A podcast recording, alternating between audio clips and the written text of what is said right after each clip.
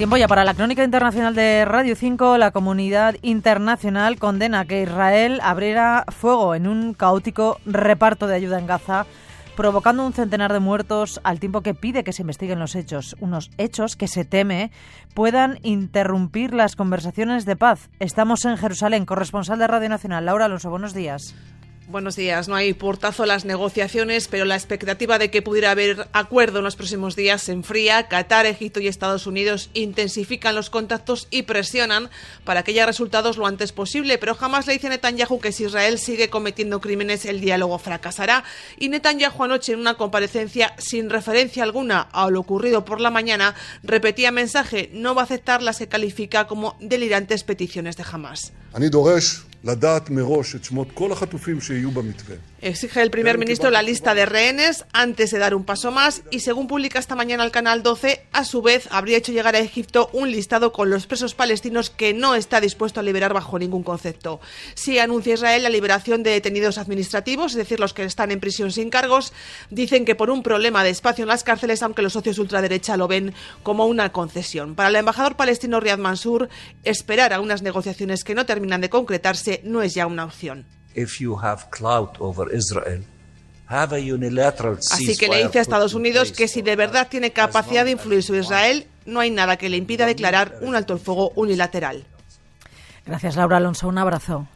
Hasta luego, gracias. En el Reino Unido, el izquierdista Galway del Partido de los Trabajadores Británicos ha ganado en las elecciones parciales de Rochdale en lo que ha supuesto un golpe para los laboristas. Galloway ha centrado su campaña en defender al pueblo palestino de Gaza, a quien ha dedicado su victoria. Estamos en Londres. Guillaume Bondux, buenos días. Buenos días. Sí, una victoria con casi el 40% de los votos para un veterano de la política británica.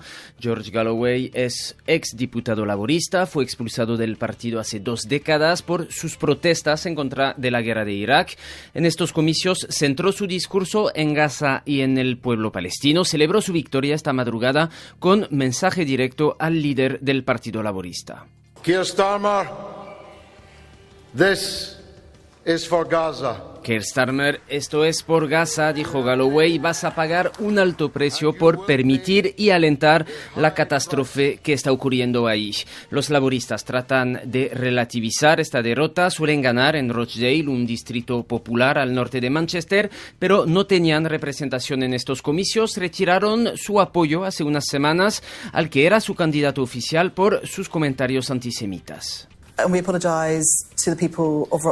El partido laborista favorito para las próximas elecciones generales se disculpa esta mañana por no haber presentado un candidato, pero la victoria de Galloway recuerda que parte de su electorado sigue dividida por la posición oficial de la formación sobre el conflicto en Oriente Próximo, una posición considerada demasiado a favor del gobierno israelí.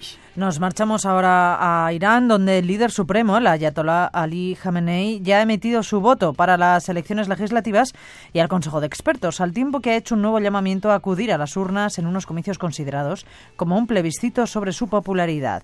Fran Sevilla, buenos días. Hola, buenos días. Doble elección al Parlamento y al Consejo de Expertos y doble significado. Por un lado, medir el grado de deterioro de la popularidad del régimen iraní. Por otro, determinar el rumbo del próximo liderazgo de la República Islámica. La oposición ha realizado llamamientos al boicot. Van a ser las primeras elecciones tras las movilizaciones de hace dos años que se saldaron con 500 muertos en protesta por la muerte en comisaría de la joven Masa Amini, detenida supuestamente por llevar mal puesto el velo islámico. La difícil situación económica es otro quebradero de cabeza. Se espera que la participación sea la más baja desde el triunfo de la Revolución Islámica. Importante es la elección de los 88 miembros del Consejo de Expertos porque este órgano, con mandato de ocho años, es el encargado de elegir al líder supremo y dado que el actual, Ali Khamenei, tiene 84 años, puede ser el nuevo Consejo el que elija a su sucesor. Un Consejo en el que todo indica se reforzará el control de los conservadores después de que algunos dirigentes más moderados no hayan sido aceptados por el Consejo de Guardianes, que es el que valida las candidaturas no se espera, por tanto, ningún cambio significativo tras las elecciones. Los rusos se despiden esta mañana del fallecido líder opositor Alexei Navalny en medio de estrictas medidas de seguridad dispuestas por las autoridades de Moscú. Desde allí nos informa la corresponsal de Radio Televisión Española, Laura Prieto. Buenos días. Buenos días. El funeral y entierro de Alexei Navalny serán en el barrio de Moscú en el que él solía vivir. Su familia quiere que sea público y que los seguidores del conocido opositor ruso puedan despedirse de él. Lo que no está claro es si les van a dejar. En los alrededores, tanto de la iglesia como del cementerio, hay ya un fuerte despliegue policial y muchas vallas metálicas. Además, han reforzado las cámaras de vigilancia. Darle sepultura a Navalny está siendo una tarea muy complicada. La madre tardó más de una semana en recibir sus restos. Denunció presiones de policías y jueces instructores para hacerle a su hijo un entierro secreto, algo a lo que ella se ha opuesto. Los colaboradores de Navalny en el exilio han contado que no han dejado de ponerles palos en las ruedas. Primero intentaron buscar un salón donde hacerle una despedida civil, pero nadie quiso o se atrevió a cedérselo. Querían enterrarle este jueves, imposible, aseguran, por coincidir con el discurso a la nación de Putin. La última es que, según ellos, hasta las empresas de transporte fúnebre están recibiendo llamadas para que, bajo ningún concepto, trasladen los restos de Navalny a la iglesia donde está previsto hacerle la misa de difuntos. Al otro lado del Atlántico, en Cuba, se afronta desde hoy una subida del combustible de algo más de 400%, la punta de lanza de un severo plan de ajuste del gobierno de la isla. Santiago Barnuevo, buenos días. Buenos días, sí, esta inédita subida de precios se traduce en que desde hoy llenar un depósito de 40 litros costará en Cuba el equivalente a 44 dólares, más que el salario medio de un trabajador público estatal que está en los 35 dólares al mes. Asegura el ministro cubano de Finanzas que hay que repercutir el incremento de costes de producción para justificar una subida de más del 400% con respecto a lo que van a tener que pagar en las gasolineras los ciudadanos para el consumo privado. Un corrimiento, un reconocimiento de todos los costos y gastos que se incurren desde la adquisición, procesamiento eh, y comercialización de, de los mismos.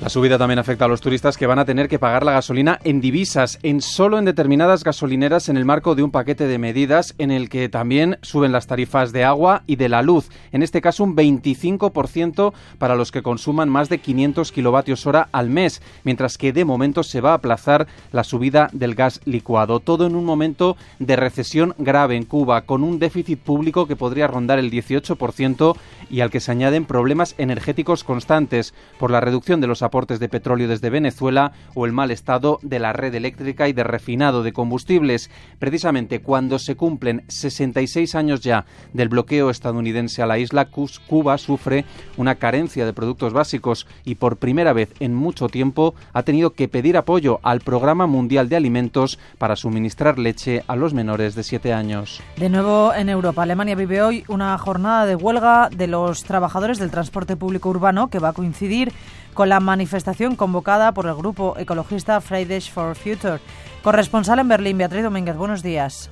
Buenos días. Sí, este viernes se celebra una nueva manifestación a nivel nacional de Fridays for Future, esta vez bajo el lema Viajamos juntos, porque esta vez no se movilizan solos. A lo largo de la semana, el sindicato Verdi, el más importante del sector servicios en Alemania, ha convocado varias jornadas de huelga que han ido afectando, según el día, a diferentes estados federados. Y hoy, 1 de marzo, la convocatoria es a nivel nacional. Así, de la mano con Fridays for Future, reivindican ONG y sindicato mejores instalaciones de transporte público en este país y garantizar que la oferta se se haya duplicado en 2030. Para llegar al lugar donde empieza la manifestación por el clima, los asistentes, eso sí, no podrán utilizar ni metro, ni autobús, ni tranvía, porque están en huelga.